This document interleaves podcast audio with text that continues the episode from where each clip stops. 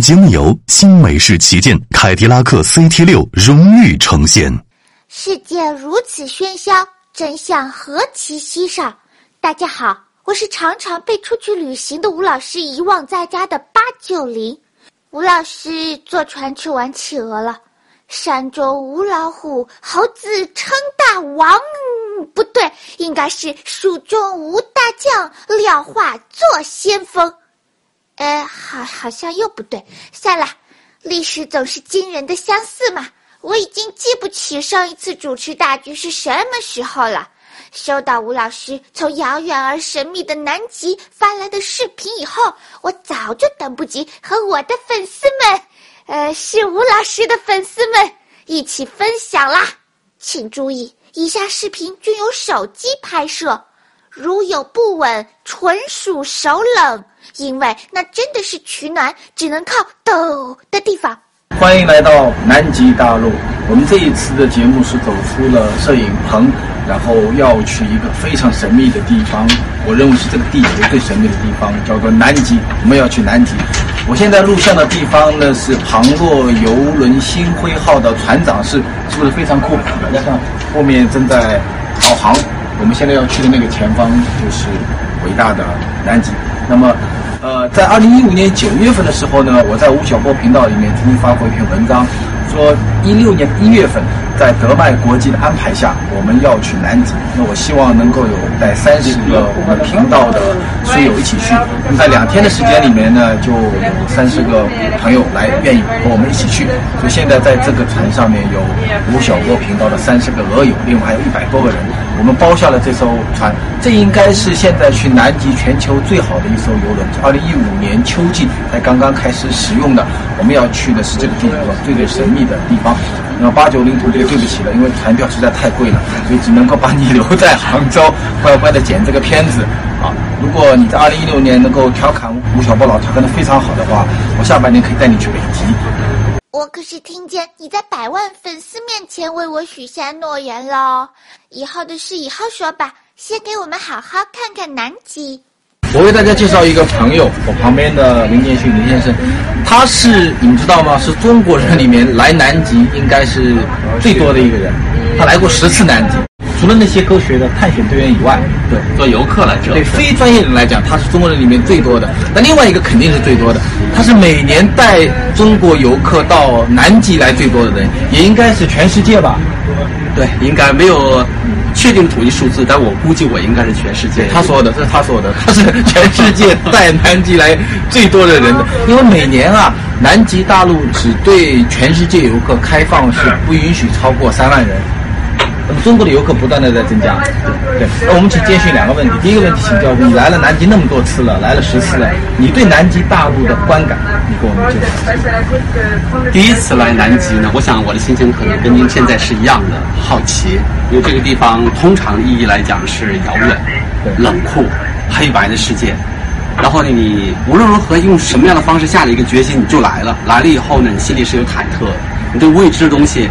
既好奇又担心，我当时确实有想有个想法，我也不清楚我是不是能回去，是吧？啊，是会有这种感觉，因为到处可能都有危险，因为你不确定嘛。但是呃，第一次来了以后你就被震撼了，因为风光实在太美了，而且是在第一次旅行过程中呢，呃，跟很多人已经开始做交流，他们为什么来这里？来这里他们什么样的感受？也让我特别感动，因为我第一次来也遇到了一个坐轮椅的一个法国人，嗯，当时就把我惊到。我觉得我好渺小，我当时想了那么多，但是人家是坐着轮椅来的。现在我再来呢，可能后面的因素对我来讲就更加重要了，就是跟很多人交流。吴老师这次来，我应该来讲是我感到最最荣幸的，这是一个学习过程。确实学到很多，您讲的课程啊，呃，让我受教非常深。但是也是跟其他团友也有更多交流。我觉得这是我再来南京，在这样美丽的这样的一个比较。很偏远的一个地方，让你静下心来感受这个世界，感受你与外界的联系，与你同伴之间联系。这是我现在到南极来的感受。所以第一次跟第十次差别是相当大的。嗯，我们这一次也有一个人坐了轮椅，对吧？对，这是第一个轮椅到南极的中国人吗？呃，我的团里应该是第二位，第二位，之前有一位，对他听说前面有一位，所以他下定决心，好勇敢，对，非常勇敢。对第一个。吃螃蟹的人往往都具有莫大的勇气。看来我这小短腿儿也不怕爬雪山啦。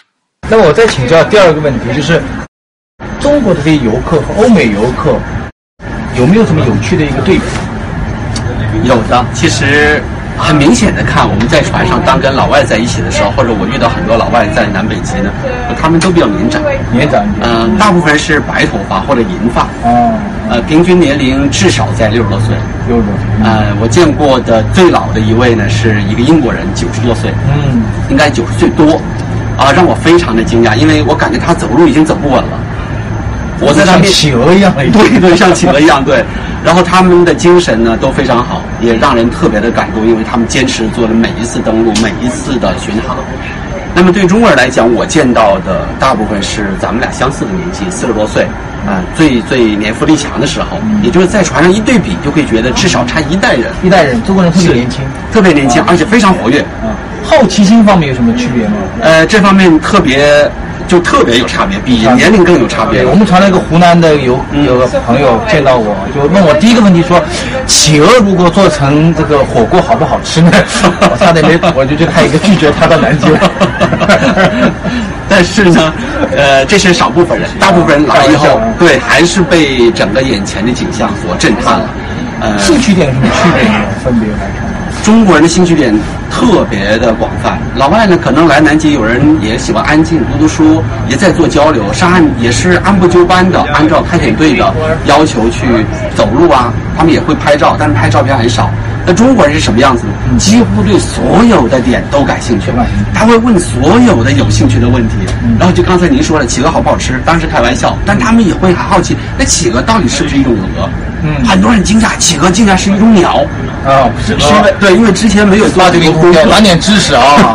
终于知道了，企鹅不是鹅。九吴老师也刚刚知道，一直以为它是鹅。我早就知道企鹅是不会飞的鸟。中国人呢就会对这些生物特感兴趣。另外，海豹啊、虎鲸啊，包括这些围捕的过程啊，他们就觉得离他原来的世界太远了。当然，南极也是离我们最远的一个地方，所以他们对这些东西呢就就特别好奇啊特别好奇。那老外呢？嗯，他们会对这些东西呢，会觉得，因为他在书上阅读，啊，还有一中国人，另外还有一个对所有的活动非常积极的参与，绝不放过任何一次活动，去登山，去在雪地上玩，去拍照。然后就包括贼鸥去捕那只小企鹅，可能老外还在那看，在那祈祷，哎呀，希望小企鹅不要被贼鸥捕食了。但中国人拿起相机来，咔咔咔咔咔咔，全程全部做记录，回去后慢慢欣赏，跟别人交流，因为好奇心，年轻，啊，充满着对未知的这种渴望。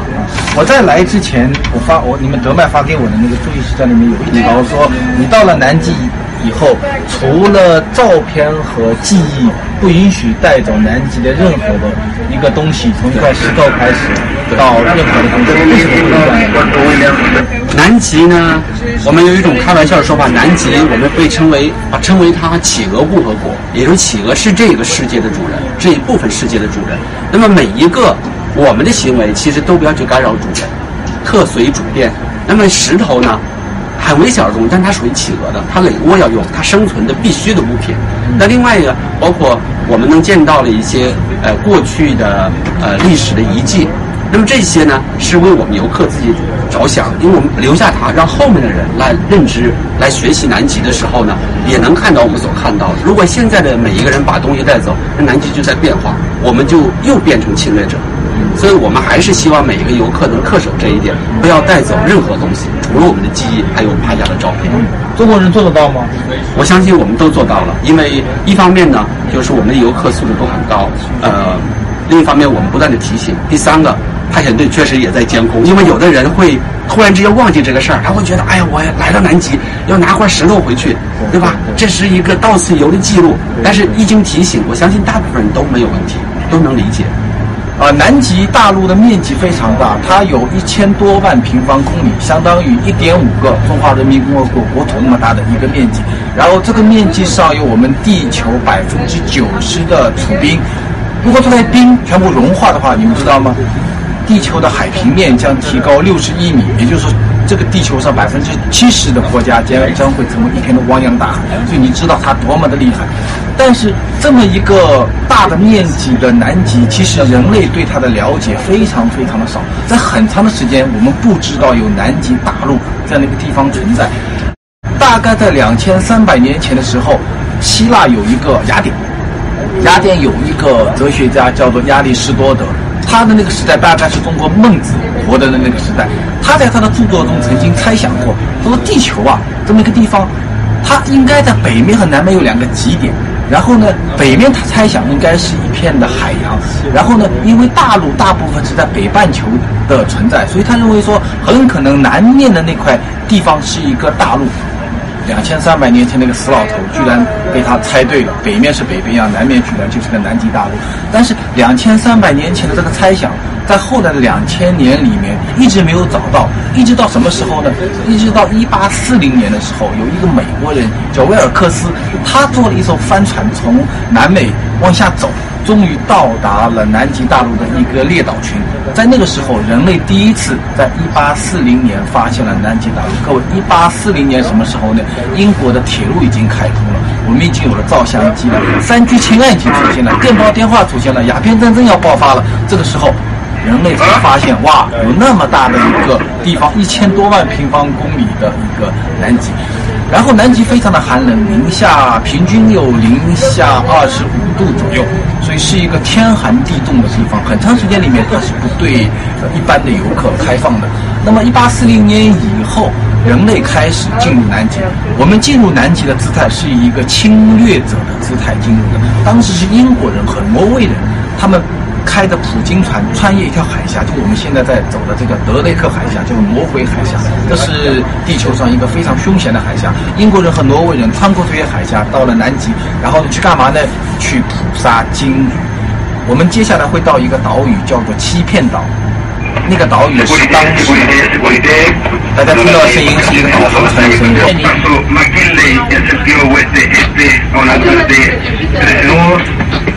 我们接着要去的一个岛叫欺骗岛，那个岛就是当时英国人、挪威人，呃，普京船最为聚集的一个大本营。一九一零年的时候，当时英国人和挪威人开始进行了一次竞赛，就是谁能够第一个到达那个南极点。当时英国一个海军军官叫做 Scott，他组织了一支叫 Scott 探险队。那挪威人的一个人叫做 Amundsen，Amundsen 组织了一个 Amundsen 探险队。除了你们在爱奇艺上看到的吴晓波频道，也可以在大头频道战略合作伙伴喜马拉雅 FM 收听本节目的音频。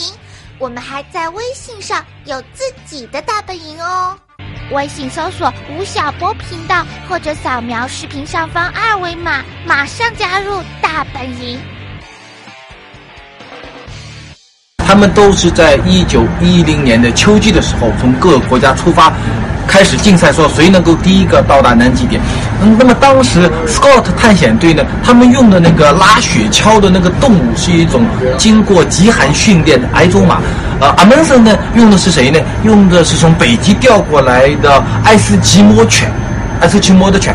那么八九零同学，你猜一下是马厉害还是狗厉害？都说风马牛不相及，疯了的马连牛都不敢跟他急哎，更别说体型那么小的。狗了，最终啊，会发觉说还是爱斯基摩的那个犬，那个狗比较厉害。所以，阿门森是在一九一零年的十二月十四号那一天到达了南极点，这个是人类第一次到达南极点。所以你这么算来，人类到达南极点的时间也就是一百年刚刚出头。那么。科斯特呢是在二一九一一年的一月份到达南极点，但是非常可惜，他在返途的路中遭到了暴风雪，所以他那个探险队最终是全军覆没，冻死在了南极的一个营地里面。那么他在去世之前不断的在写日记，在写日记。后来十多年后，人们发现了他的那个日记本，我给大家念一段：科斯特在最终去世前用他那个要冻僵的手。然后呢，有根蜡烛，蜡烛里面是几根帆线，穿着一个蜡烛火。然后写完写完这段话以后，他的手就冻僵掉了，那个蜡烛就熄灭了。这是他留给人类的最后一段话。他说什么呢？他说：“我们这么做是冒险的，我们深知这点，运气没有在我们这边，这都是天意。我们没什么可抱怨的，只能努力到最后一刻。如果我们得以幸存，我将向世人讲述我的同伴的毅力、进取和勇气。”并将以此激励每一个英国人。我们的遗骸和这些潦草的便条，也将一定会讲述我们的故事。而且，我们富强的祖国会证明，一定会证明那些支持的我们的人的信心没有被辜负。在几年后，人们发现了 Scott 的遗体和他的那些遗书。那这些遗书传回到英国以后，激励了整整的一代的英国人。英国人后来在第一次世界大战和第二次世界大战中，Scott 他的精神，他那种面对艰险。和苦难不屈劳，为祖国争取荣誉的这个精神，成为了英国的一种民族精神。所以，很多英国将士在出征的时候，他的他的胸里面都藏了 Scott 的照片。那么，英国到今天为止，英国人的小学、中学课本中都有 Scott 的故事和他的事迹。他是一个牺牲者，但他是一个伟大的牺牲者。那么，在二十世纪初期的时候，随着人类到达了南极点以后，那么人类对南极的了解越来越多，接着就有很多很多的传言，比如说有人说在南极的大陆架里面发现了天然气，有人说南极大陆架下面的石油的储量是全世界最高的，所以二次二次世界大战结束以后，列国纷纷进入到南极大陆，宣布这块领土是他的，那块领土是他的，开始分刮这个地球上最后一块。纯净的土地，所以到了一九六一年的时候，为了制止这个人类对南极的破坏的一个景象，我们各个国家呢在一起，呃，签订了一个公约，这个公约叫做《南极公约》。我认为这大概是人类最近一百年进入工业文明以后最最重要、最具有人文明性的一个公约。这个公约规定说，第一。不允许任何一个国家在这块土地上进行商业和军事的行为开发。第二个，所有的国家放弃对南极大陆的领土的诉求，就它属于全人类。那么。也就是从一九六零年代以后，南极有一个被人类侵略和捕杀和冒险探险的这么一个地方，变成了一个科学研究和旅行有关的一个和平的一个大陆。嗨，大家好，我是场外导游小八。吴老师搭乘的跑落游轮“星辉号”走走停停，终于进入了南极大陆。这里有美丽的冰川，有走路会被自己绊倒的企鹅宝宝。哎呀，吴晓波老师带着频道的鹅友一起来了，我先腻了。频道的朋友们，大家好，我们这次摆脱八九零同学的干扰，我们一起来到了南极大陆。我们现在所在的这个地方呢，叫做欺骗岛。大家看背后的这个。其实是一个火山口，在一万年前的时候，这里有巨大的火山的喷发，所形成了现在这样的一个那么现在在地球上，呃，一个火山口能够开着船进去的地方，呃，探险队员告诉我们说有三个，一个在北极，一个呢在希腊，还有一个呢就是我们现在所在的这个欺骗岛。那么这个地方啊，它在南极大陆上是非常的奇特，它是两个大陆板块交集的地方，所以有火山，所以这一带的地貌和它的呃海域情况也非常特别，所以造成了这个地方是整个南极大陆地区磷虾最多的一个地方。那大家知道，磷虾是整个南极大陆所有动物食物链最底层的那一部分。所以，因为磷虾很多，所以这里也是南极大陆地区鲸鱼最多的地方。在十九世纪末的时候，欧洲人来到了这个地方，他们发现了南极大陆。所以当时英国人和挪威人他们就跑到这里，他们穿越那条魔鬼海峡——德雷克海峡，来到这个地方，就开始了一个捕鲸的工作。大家看到下面的那个那个海湾，在当年叫做普京人海湾。一百多年前，这个地方啊是有很多很多的捕鲸船。这里是南极大陆英国人和挪威人几家大型捕鲸公司的最重要的一个据点，所以有很多的捕鲸船。他们在这里捕什么呢？捕长须鲸、短须鲸、座头鲸、蓝鲸等等等等。所以一百多年前，这个海滩上啊，有很多。的捕鲸船，另外一方面呢，海滩上面躺满了被捕猎上来的鲸鱼。精油拿来干什么用呢？主要是榨取精油。精油是很多化工产品和化妆品的一个原材料，所以它是一个非常昂贵的原料。在一九零九年的时候，一条呃并不太大的一条短须鲸，它所榨取的精油可以得到运回欧洲大陆的话，可以换取六千美金这样的一个价格。六千美金在一百多年前可以在纽约买一栋很好的别墅了，所以它是一个呃非常暴利的行业。所以这里就充满了一些探讨。呃，刚才有一个法国的探险队员跟我讲说，如果你在这个地方静默一段时间，静静的听南极的风从你的耳边吹过，你仍然能够听到一百多年前鲸鱼那些被猎杀的鲸鱼的声音啊。所以这里是呃人类自发现南极以后第一个找到的经济的一个开发点，是人类在南极。哎，发现了可以来冒险、来获得生意的一个地方，也是人类和这片宁静的大地在第一次接触的时候，是一种如此血腥的方式开始的。今天我们再一次来到这里的时候，我们看到的是一个宁静的海滩。到达南极大陆后，鹅友们纷纷换成了小皮艇，近距离的观察南极海面上的冰川风光。在皮艇上，吴老师采访了同行的陆地生态学家姚雪飞，以达到让我们长姿势的终极目标。雪飞，这里有很多的冰山和这样的场景，你给大家我们介绍一下。嗯好的？好，我们现在在天堂湾，然后呢，我们后面这个大部分的这个大块冰山是峡谷冰川，然后呢，就是那个雪落到山和山之间的峡谷形成的，然后慢慢的往前推进，滑进了海里。然后我们现在看到这个边边上呢，就是这个滑进海里之后，它大块大块的冰掉下来。可是，冰和雪不应该是白色的吗？为什么我们看到的冰川都是蓝色的？你把水杯里插一个筷子，看上去它像断了，对没错。它就是进入之后会发生折折射。然后进入冰也是一样的，它会发生折射的现象。光进入冰发生折射，对，它本来一束光这么过来，好，这是水和空气，或者是冰和空气交界面，它进去之后就偏了，对吧？对，光线光偏了。光线就偏了，就发生了呃转折。那个光里面是赤橙红绿青蓝紫，它每一种光折射的时候的角度是不一样的。